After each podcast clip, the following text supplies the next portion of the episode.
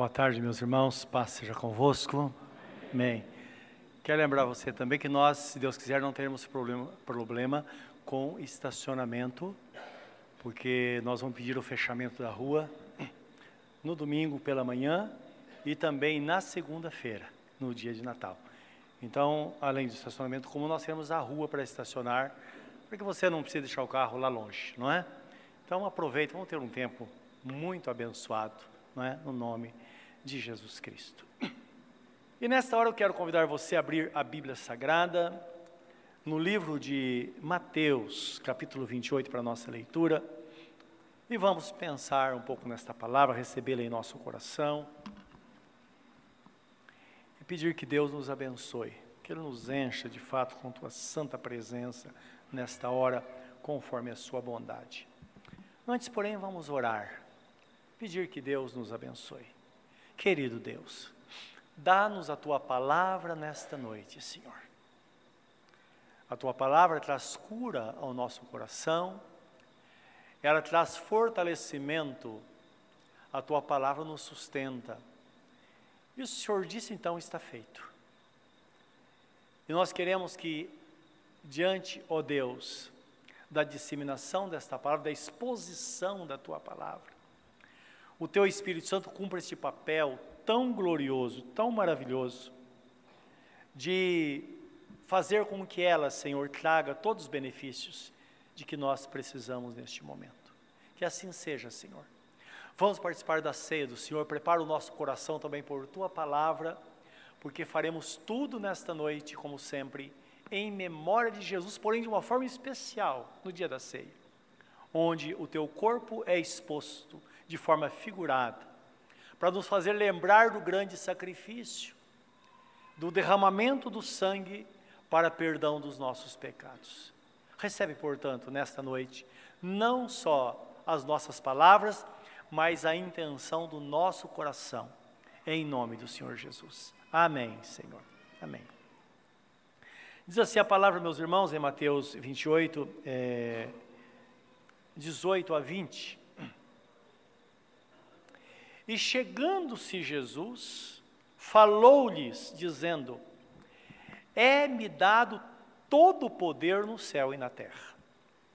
Portanto, ide, ensinai todas as nações, batizando-as em nome do Pai, do Filho e do Espírito Santo, e ensinando-as a guardar todas as coisas que eu vos tenho mandado, e eis que estou convosco todos os dias até a consumação dos séculos.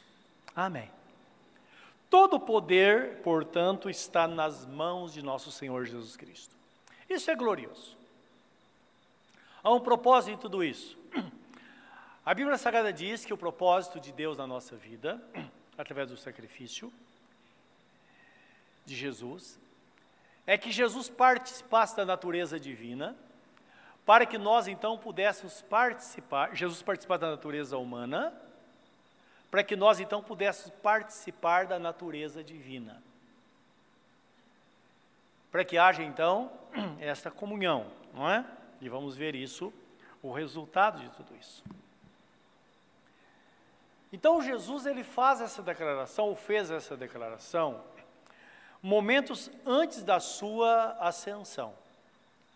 E ele trouxe ao conhecimento de todos o seu sacrifício e morte na cruz. E o, e o propósito é que todos realmente não só saibam, mas reconheçam o efeito desse sacrifício. Em cumprimento ao propósito do Pai na salvação da humanidade. Uma salvação ampla e restrita, uma salvação completa em toda a concepção da palavra. Indicando que a salvação, quando a pessoa é salva, ali inicia-se a eternidade para o homem. O homem não é eterno, o homem é imortal. Jesus é eterno. E Jesus promete nos dar a eternidade que é um processo de vida que começa no momento em que a pessoa entrega a sua vida a Ele e segue-se então por toda a eternidade. E por causa desse sacrifício e da fidelidade de Jesus em cumpri-lo, a palavra diz que Deus, o Pai, o fez Senhor e Cristo, Senhor absoluto de todas as coisas. Cristo significa, faz alusão à sua morte vicária, que significa uma morte substitutiva. Ele morreu para que nós então não morrêssemos eternamente, porque o homem foi destinado à morte eterna desde o momento em que ele cometeu o primeiro pecado diante de Deus, que é chamado o pecado original. Ali está escrito que um pecou, logo todos pecaram, a natureza humana então se decaiu. Mas por meio de um, também Jesus que veio, então ele morreu por todos para que todos pudessem morrer para o pecado e agora viver para Deus. Então é desta forma que acontece esse processo de salvação ou da salvação. E está escrito acerca de Jesus, da, da, da sua fidelidade, e também um alerta para nós, não é? Que nós devemos seguir o seu exemplo. Claro, de uma dimensão muito menor, mas o propósito foi esse. Assim como ele deu a vida por nós, está escrito em João é, 3,16, também em 1 Epístola de João 3,16 está escrito que, como Jesus deu a vida por nós, nós devemos dar a vida pelos nossos irmãos também. Então, indicando aí essa semelhança, não é? Entre o homem agora regenerado e a pessoa bendita de nosso Senhor Jesus Cristo. E o texto começa dizendo assim, está no livro de Filipenses capítulo 2, que se eu ler agora, acompanha, presta atenção, depois pode marcar. Diz assim: Tende em vós o mesmo sentimento que houve em Cristo Jesus, que sendo em forma de Deus, não teve por usurpação o ser igual a Deus. Isto é, ele sendo Deus todo-poderoso, como está escrito em Hebreus capítulo 1, o Deus todo-poderoso, João fala que ele criou todas as coisas, tudo foi escrito pela sua tudo foi se criou pela sua palavra. Ele nunca usou nada da sua divindade aqui na terra. Nunca usou. Então ele com o homem perfeito, ele assumindo a natureza humana, para que pudesse ter misericórdia de nós, a Bíblia fala que ele sofreu para que ele pudesse entender de fato o que é o sofrimento. Então o cara pensa, ah, será que Deus sabe? Sim, Jesus sabe de tudo, porque de fato ele passou por isso. Mas e os milagres que ele fez? Não, está escrito na Bíblia Sagrada, Isaías 61, também Lucas, no, eh, capítulo 4, onde Jesus fala de uma forma bem clara: E veio sobre mim o Espírito do Senhor Jeová, e ele me ungiu para pregar liberdade aos cativos, dar vista aos cegos e anunciar o ano aceitável do Senhor. E lá indica outros benefícios, né? Então, indicando que o Espírito Santo veio sobre ele, lembra do batismo? De uma forma visível, a forma corpórea de uma pomba, para que todos soubessem que estava acontecendo, porque Deus é Espírito e não pode ser visto. Deus é Espírito e importa que seus adoradores o adorem em espírito e em verdade. Mas precisava de testemunho, então o Espírito Santo veio de uma forma corpórea de uma pomba, em forma corpórea de uma pomba, e pousou sobre Jesus, indicando que tinha vindo o Espírito Santo sobre ele. O que aconteceu mais tarde também, sobre os discípulos, lá no Pentecostes, indicando que o Espírito Santo veio naquele dia para habitar agora com o crente. Então nós não temos, não, temos, não temos dúvida. Assim como ele esteve em Jesus, nos primeiros discípulos, ele habita no crente. E o apóstolo São Paulo faz uma pergunta dizendo: Ora, não sabeis que sois o templo do Deus vivente e que o Espírito Santo habita em vós? Então, indicando a habitação de Jesus, do Espírito Santo, da Trindade, na pessoa do Espírito Santo, em todo aquele que crê, todo aquele que está vivendo com o Senhor. E o texto prossegue dizendo: então Jesus, ele, sendo Deus, ele nunca disse: Sabe que eu sou? Não. Ele não teve por usurpação, ele não usou de fato desse direito, não é? Mas ele viveu uma vida como homem. Mas esvaziou-se a si mesmo, tomando a forma de servo, fazendo-se semelhante aos homens. E achado na forma de servo, a forma de homem, humilhou-se a si mesmo, sendo obediente até a morte e morte de cruz.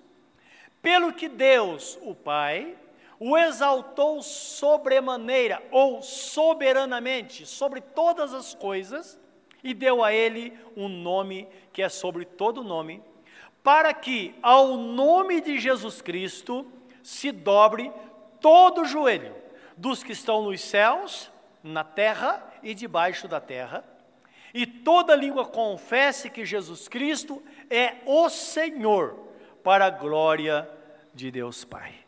Então, missão cumprida: obediência e exaltação. E só para nós pensarmos, o apóstolo, que movido pelo Espírito Santo, ele nos chama a atenção e fala: olha, tende em vós o mesmo sentimento que houve em Cristo Jesus. Isto é, esse é o caminho. A obediência, a humildade, a dependência, para que então haja exaltação, não é? Para que cumpramos o propósito que Deus então reservou para a nossa vida. Ora, Desde então, Deus tem usado agora, é? eu li eh, aqui Filipenses 2, de 5 a 11. Então, desde agora, Jesus tem usado o seu poder para salvar e transformar aqueles que nele crê. Então perceba, ele divide esse poder conosco, que somos crentes, mas ele usa este poder, usa essas pessoas, não é? para que outras pessoas sejam alcançadas, para que sejam salvas. É um privilégio do crente. Então, a Bíblia nos diz na segunda epístola de Paulo aos Coríntios, capítulo 5, 17 a 21, isso eu quero que vocês peguem a Bíblia e leiam comigo, que o texto, ele afirma que tudo isso provém de Deus. É Deus trabalhando no coração do homem, trazendo-o à presença de Jesus, salvando esta pessoa, sustentando e preparando-a para viver a eternidade com Ele. Tudo provém de Deus. Então ele fala, fala agora do novo tempo. Então Jesus, ele tem poder para salvar e para transformar. E o texto fala assim: Assim que, se alguém está em Cristo, nova criatura é. As coisas velhas já passaram e eis que tudo se fez novo. Então precisamos ter consciência disso.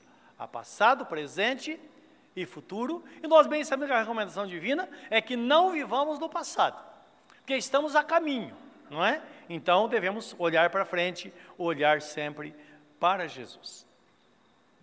Versículo 18 diz assim, de 2 aos Coríntios 5: E tudo isso provém de Deus que nos reconciliou consigo mesmo por Jesus Cristo, por meio de Jesus, e nos deu o ministério da reconciliação. Assim como eu e você um dia conhecemos a Jesus, porque Deus usou alguém para falar conosco, assim Ele vai salvar outras pessoas, usando-nos, usando eu e você para que isso aconteça. Deus usa homens e mulheres. A palavra nos diz, primeira epístola de Paulo, ou segunda epístola de Pedro, capítulo 1, versículo 12, que aprove a, aprove a Deus dar aos homens. Mas o que precisamos pensar, diz lá, é que os anjos desejaram fazer isso. Então, quando os anjos viram esta missão, que o homem seria salvo pela loucura da pregação, eles disseram: Não, mas nós gostaríamos de fazer isso. Deus disse: Não. Isso é um privilégio que eu darei aos homens. Então a pessoa salva e é posta nela o ministério da reconciliação. Todo ser humano crente é lhe dado o ministério, ministério da reconciliação, sabendo que ministério, na sua definição, significa que ministério é tudo aquilo que nós fazemos em favor daqueles por quem Jesus morreu. Então, sempre serviço às pessoas. E os anjos quiseram fazer, e Deus disse não. Então, uma pessoa salva vai é, alcançar outra, porque foi determinado por Deus que devemos ser salvos pela loucura da pregação. E a loucura de pregação não é só alguém expondo a palavra, fazendo uma exposição da palavra. É quando você encontra uma pessoa e ousa falar de Jesus para ela. O Espírito Santo talvez já esteja já tenha preparado aquele coração. Você vai ser usado por Deus somente para que esta pessoa seja chamada. Porque está escrito, livro de Romanos capítulo 8, versículo 29 a 30, sobre, sobre, a, sobre a salvação. Lá diz que nós fomos predestinados em Cristo para a salvação. O homem foi predestinado em Cristo para a salvação, porque a salvação só vem através dele. Aqueles que foram predestinados também foram chamados. Aí sim, nós entramos para sermos ministros de Deus, chamando as pessoas para a reconciliação. Isso eu e você, toda pessoa salva. E aquele, aqueles a quem Deus chamou também o justificou. Porque agora nós somos justificados por Cristo. E aqueles a quem Deus é, justificou, também o glorificou. Falando do processo dessa salvação, que começa, como eu disse, a eternidade do momento que a pessoa entrega a vida para Jesus, e é um processo que vai acontecendo na vida desta pessoa um processo, de certa forma, de aperfeiçoamento, porque o propósito é que nós sejamos levados ao conhecimento pleno da pessoa bendita de nosso Senhor Jesus Cristo. Aí, voltando para a palavra, então diz: tudo provém de Deus, que nos reconciliou consigo mesmo, e, em Jesus, e nos deu o ministério da reconciliação. Isto é, Deus estava em Cristo reconciliando consigo o mundo não lhes imputando os seus pecados, e pôs em nós a palavra da reconciliação. De sorte que somos embaixadores da parte de Cristo, como se Deus por nós rogasse. Rogamos-vos, pois, da parte de Cristo, que vos reconcilieis com Deus. Aquele que não conheceu o pecado, o fez pecado por nós, para que nele fôssemos feitos justiça de Deus. Então aqui há uma troca. Há uma troca, mostra esse texto. Então Jesus, ele não conheceu o pecado, mas ele se fez pecado, isto é, ele tomou sobre si todos os nossos pecados, ele foi de certa forma condenado pelos nossos pecados, para que nós fôssemos justos diante dele. Isto é, Jesus fazendo o pagamento. Lembra que eu disse do sofrimento vicário, que é o sofrimento substitutivo, a morte substitutiva, o justo morrendo pelo injusto, para que o injusto então fosse declarado justo na presença de Deus. Isso é um processo maravilhoso. Tão maravilhoso, mas de difícil compreensão. Por isso que Jesus, ele fala, está citado no livro de João, no capítulo 16, quando fala da vinda do Espírito Santo, ele diz assim: E eu enviarei o Consolador, o Espírito da Verdade, e ele vos conduzirá a toda a verdade. Então, o papel do Espírito Santo é conduzir a toda a verdade. Ele disse: E esse Espírito da Verdade, que eu enviarei, falando do Espírito Santo, ele convencerá o mundo do pecado, da justiça e do juízo. Aí ele explica: do pecado porque não crê em mim, e o homem só não é salvo por não crer em Jesus. Porque todo aquele que nele crê jamais será confundido. Essa pessoa que crê em Jesus, de fato, será salvo. Do, da justiça, disse Jesus, porque eu vou para o meu Pai e não me vereis mais. Então, difícil, difícil coisa é entender que Jesus passou por aqui, agora está nos céus, mas está presente conosco na pessoa do Espírito Santo, porque nós sentimos, nós sabemos que ele está presente, ele disse que estaria presente todos os dias até a consumação dos séculos. Se ele estivesse aqui presente e ele dissesse: Olha, eu troquei, peguei o seu pecado para que você se tornasse uma pessoa justa, seria mais fácil. Ele sabia que, que seria difícil compreensão, você não vê-lo e, no entanto, crer, porque ele disse: Está escrito, filho, você era um miserável pecador, Eu peguei o seu pecado, sofri o seu pecado sobre mim, morri pelos seus pecados, para que você hoje pudesse tornar uma pessoa justa na presença do Pai. Por isso o apóstolo Paulo escreve aos Romanos capítulo 8, versículo 31 a 39, quando ele fala que ninguém pode nos separar do amor de Deus que tem Cristo Jesus, ele começa dizendo: Se Deus é por nós, quem será contra nós? Aquele que não poupou o seu único filho antes entregou por nós, será que não nos dará com ele também todas as coisas? É óbvio que sim. Então perceba a seriedade disso, a legitimidade de tudo isso.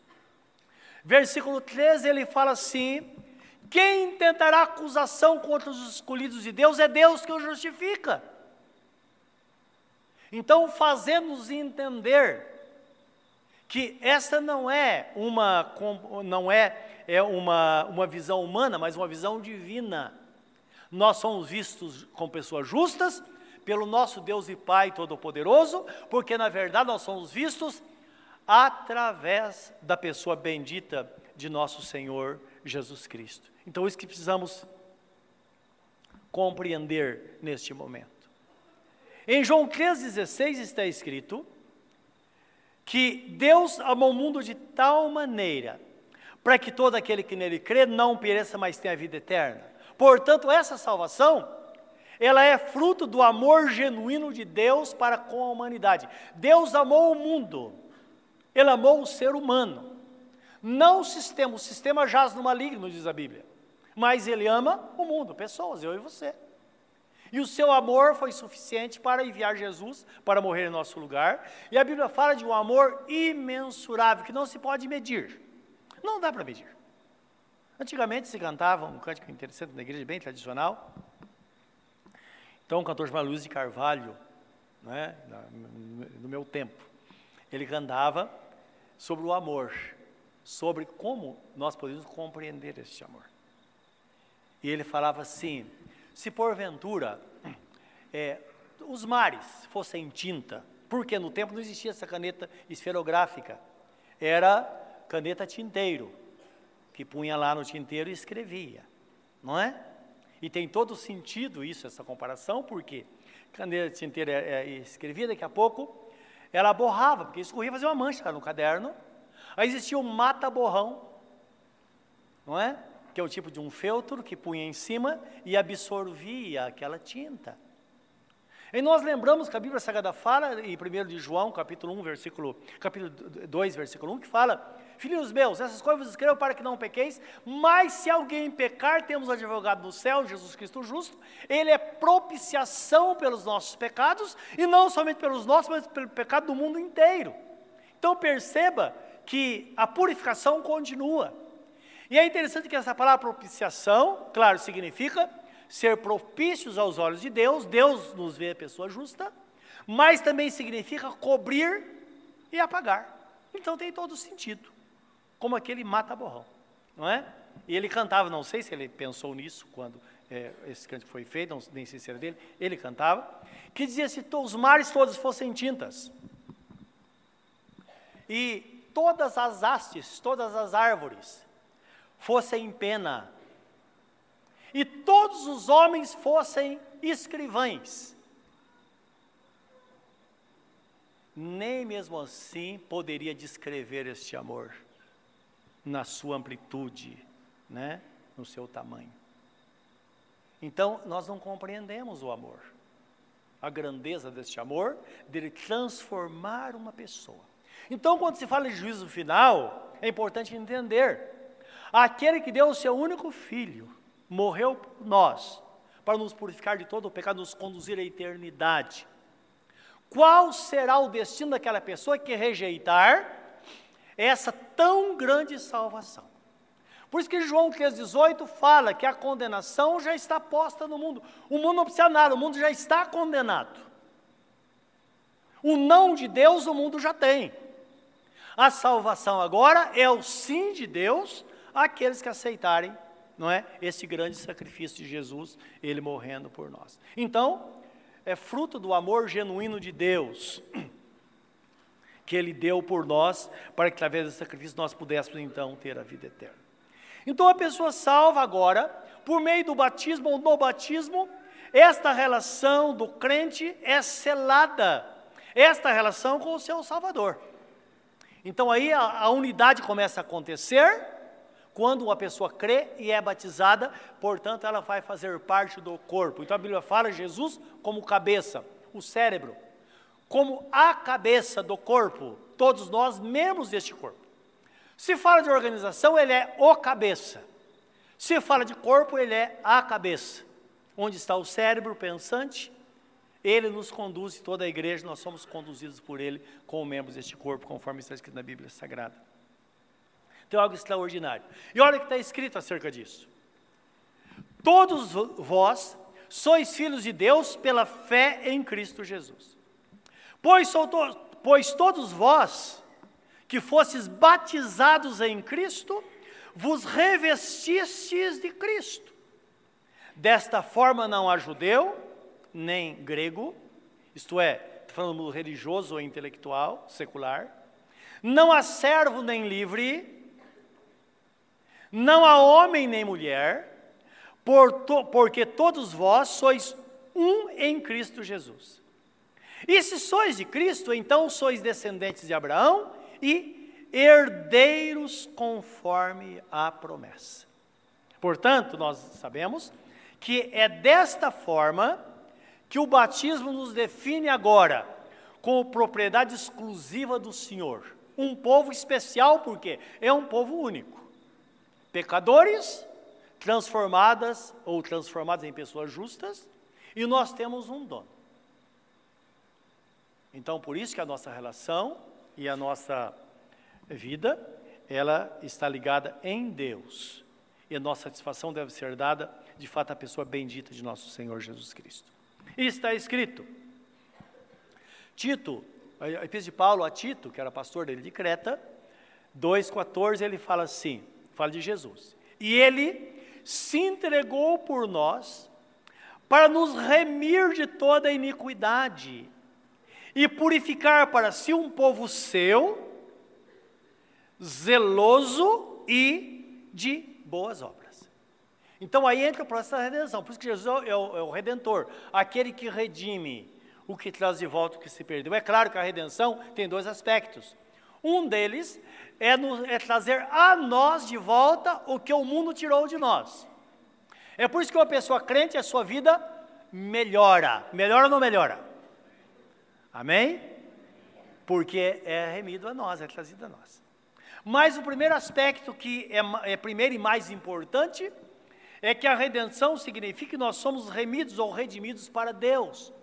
Porque a palavra redenção significa comprar de volta o que se perdeu. E Deus nos criou pessoas perfeitas. Tanto é que Ele criou e nos colocou no jardim do Éden. Nós somos vendidos sob o pecado, diz a Bíblia Sagrada o homem se decaiu. Então Jesus veio para trazer de volta este homem para Deus, agora não na inocência, mas na santificação. Inocência é quando a pessoa nunca conheceu o pecado.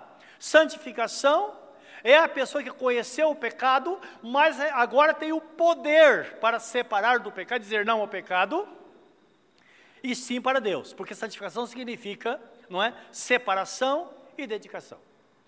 Então é bem claro o livro de, de Romanos capítulo 6, quando fala do batismo, que fala que ele nos deu vida quando nós estávamos mortos no pecado. Também está escrito que lá nós usávamos nossos membros como instrumento de justiça, mas agora nós usamos de injustiça, portanto, porém agora, instrumento de justiça. Então nós vemos essa troca, essa barganha, não é? E o texto fala, portanto, o povo seu, especial, propriedade exclusiva do Senhor. E o batismo é como a escritura é, registrada, definitiva, de um imóvel que você compra. Você sabe, você pode comprar um terreno lá, passa lá um documento comum, até a escritura de compra e venda, você segue o seu caminho.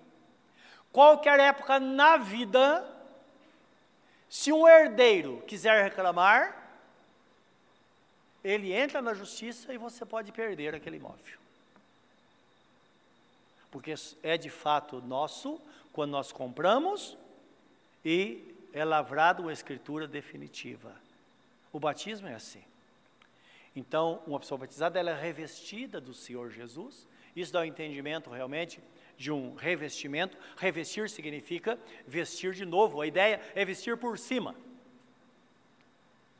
E é interessante o livro de Efésios, Epístola de Paulo aos Efésios, no capítulo 1 e 2, por nove vezes, de uma forma subentendida ou então de uma forma direta, fala que nós estamos em Cristo, indicando de fato esta realidade. Nós estamos como cobertos por Ele, dentro dele. Então perceba a obra gloriosa do Senhor. Nós fazemos por fé, nos revestimos do Senhor Jesus, e depois a própria presença dele começa em nós um trabalho de dentro para fora, mas quem está de fora percebe diferente, porque há algo de fora para dentro. Porque no mundo espiritual, ele vê o crente através de Jesus, tendo dentro de si o poder, o mesmo poder que está em Cristo.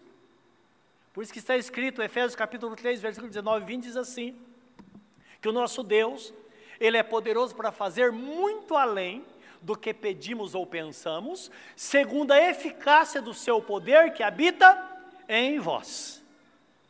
Então, indicando que o mesmo poder que está em Cristo está em nós. Então, aí começa a transformação. Então, não deve haver preocupação, mas simplesmente fé e dedicação para que essa obra se complete. O apóstolo escrevendo aos Coríntios, ele diz assim: que toda, toda, toda a criação de Deus, ela reclama, ela geme e está à procura de uma libertação. Ele fala, mas nós também, nós gememos porque queremos uma libertação, mas não que sejamos despidos, mas revestidos para que o mortal seja absorvido pela vida. Então não dá sentido tudo isso? Somos revestidos do Senhor Jesus. E a partir de agora, aquilo que é contrário à natureza divina passa a ser absorvido pela presença do Senhor. E o propósito de Deus é esse: que quando Jesus voltar, todos nós estejamos bem melhores do que somos hoje. Por isso que na ceia é um tempo nós vamos um passo à frente. É tempo de confissão, tempo de autoexame, tempo de renovar nosso pacto com Deus, tempo de dizer, Senhor, eu estou aqui, Senhor, eu quero uma vida melhor. E o Espírito Santo está ali realmente fazendo obra, a obra do Espírito Santo é uma obra maravilhosa, né? Para trazer a nós e fazer em nós esta obra gloriosa que foi determinada por Deus. Então agora a igreja, esse povo especial chama, é chamado para participa participação da comunhão com o Salvador através da ceia. Então perceba que há uma conotação espiritual em tudo isso, tudo foi feito por Deus, aquela comunhão programa programada agora se torna real. Que nós temos de fato esse vínculo com Jesus, porque temos a mesma essência. E todos nós também temos a mesma essência, é, porque o Espírito Santo habita individualmente em cada um de nós. Então está escrito. Primeira Epístola de Paulo aos Coríntios 10, 17 diz assim: Porventura o cálice de bênção que abençoamos não é a comunhão do, do sangue de Cristo? E o pão que partimos não é porventura a comunhão do corpo de Cristo? Porque nós, sendo muitos, somos um só pão e um só corpo, porque todos nós participamos do mesmo pão. Então, essa é a função da ceia. Fazemos em memória de Jesus, não é? Mas ela é uma celebração da comunhão. Claro, há uma diversidade, conforme está escrito na primeira epístola de Paulo aos Coríntios de 12, 12, de 12 a 27, que um é pé, outros são olhos, outro é, é cada um é um membro do corpo. Todos são necessários. Está falando da diversidade. Mas esse texto fala sobre a unidade do corpo. Todos nós somos da mesma essência, temos em nós o mesmo Espírito, que é o Espírito Santo, todos nós seremos transformados, como diz a Bíblia, teremos um corpo semelhante ao corpo de Jesus, um corpo espiritual, e seremos arrebatados, levados para sempre, levados à presença do Senhor Jesus, para vivermos para sempre com Ele. Então, nascer, meus irmãos, isso é testificado. Então, quando Jesus fala, é-me dado todo o poder nos céus e na terra, significa que Ele prometeu e faz.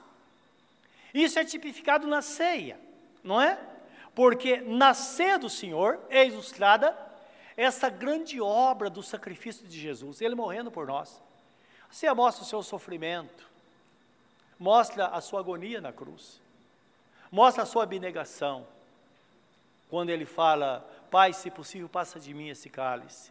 Não é palavra de Deus, é palavra de homens. Ele diz, Pai, se todavia não é possível, então que seja feita a tua vontade. Nós vemos Jesus semelhante a todos. A Bíblia fala que aprove ao Pai fazê-lo semelhante aos irmãos, para que ele pudesse socorrer aqueles que em fraqueza se achegassem a ele. E as palavras de, palavras de Jesus é semelhante às palavras de Estevão no seu apedrejamento, que ele fala, Pai, perdoa-lhes, porque eles não sabem o que estão fazendo. A palavra de, de Estevão. Também é parecido com as palavras de Pedro, do apóstolo quando estava sendo crucificado, quando ele fala aos romanos, por favor, eu não, eu não posso ser crucificado como meu Senhor foi. E pediu que os romanos o crucificassem de cabeça para baixo. E a história diz que assim foi que ele glorificou o nome do Senhor, porque ele não se, não se achava digno de ser igual a Jesus. Mesmo ele não se achando digno de ser igual a Jesus, Jesus se pôs na posição dele. Como diz o texto que nós vemos a princípio, ele assumiu a natureza humana e, como homem, ele esvaziou-se a si mesmo, se tornando servo, e foi obediente até a morte morte de cruz. Esta é a razão porque o Pai o exaltou sobre tudo, meus irmãos e deu ele o nome que está sobre de todo nome, está acima de todo nome.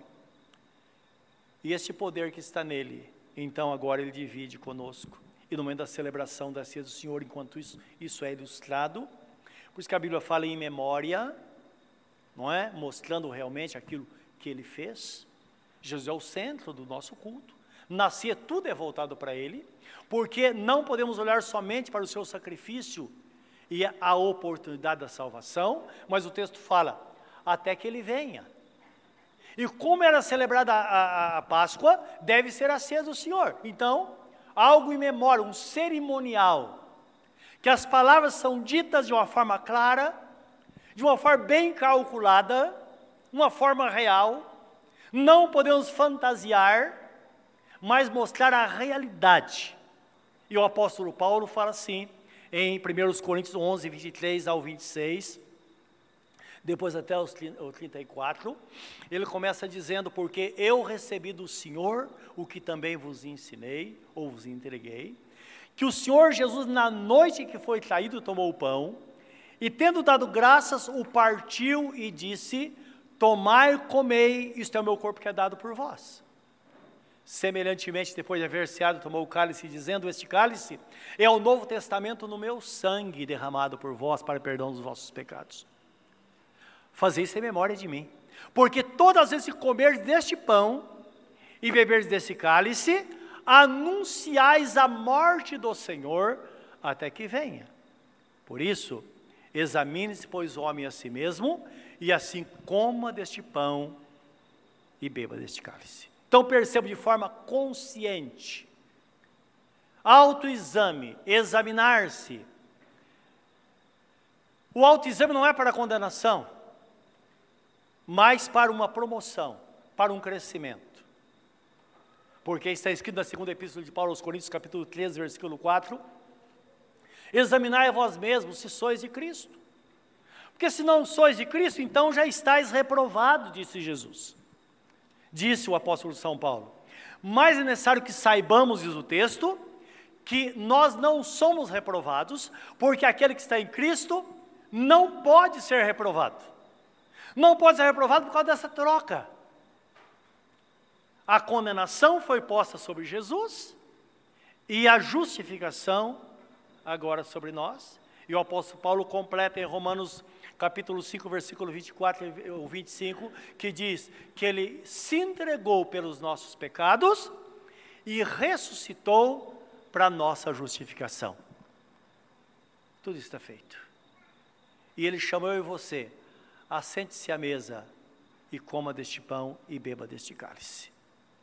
Tão real que tem nesse simbolismo mostra a encarnação de Jesus, mostra a consagração dele ao Pai, mostra o seu sofrimento e morte, onde ele foi dividido, e mostra a entrega ao homem da pessoa de Jesus.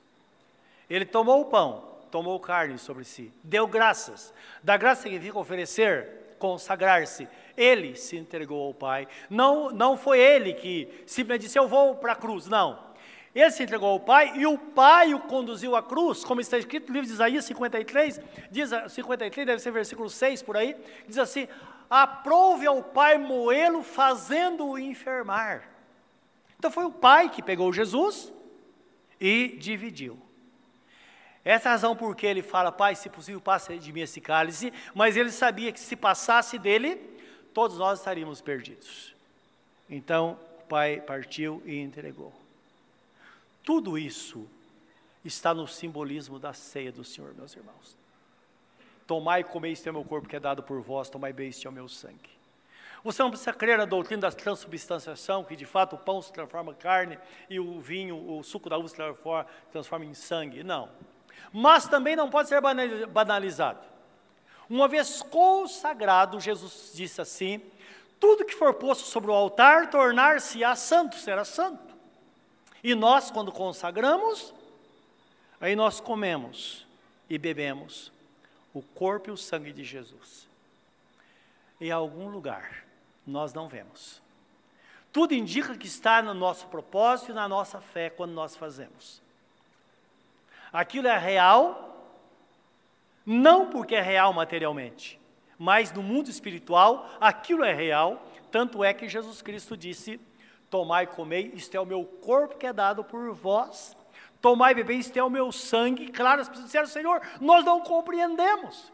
Ele diz: Olha, não sei se vocês vão compreender, mas é preciso que vocês saibam que aquele que se alimentar de mim viverá por mim. Aquele que não comer da minha carne, não beber do meu sangue, não pode ter vida em si mesmo. Então percebam, Jesus não está simplesmente espiritualizando algo material e nem podemos pensar nisso mas alguma coisa acontece neste momento que estamos na presença de Deus. Alguma coisa está acontecendo com você agora, que está recebendo a palavra no seu coração. É o momento que nós dizemos: Senhor, eu estou aqui, seja feita a tua vontade em mim. Então as coisas de Deus começam a acontecer dentro de nós, e nós somos aperfeiçoados de fé em fé, até que de repente nós vamos nos achar, nos ver na glória vivendo com o Senhor eternamente, onde Ele vai enxugar dos nossos olhos de fato toda lágrima. Curva o seu semblante diante do Senhor. É o momento de autoexame, de falar com Deus. Momento de pedir perdão pelos pecados. Momento de reconhecer que os nossos pecados são perdoados Momentos de reconhecermos que nós somos pessoas justificadas por Deus e nada e ninguém poderá nos separar do seu amor. Momentos devemos entender que se Deus é por nós, não há inimigo contra nós. Porque somos povo seu, feitura do Senhor, criados para louvor da sua glória. Esta pessoa é você.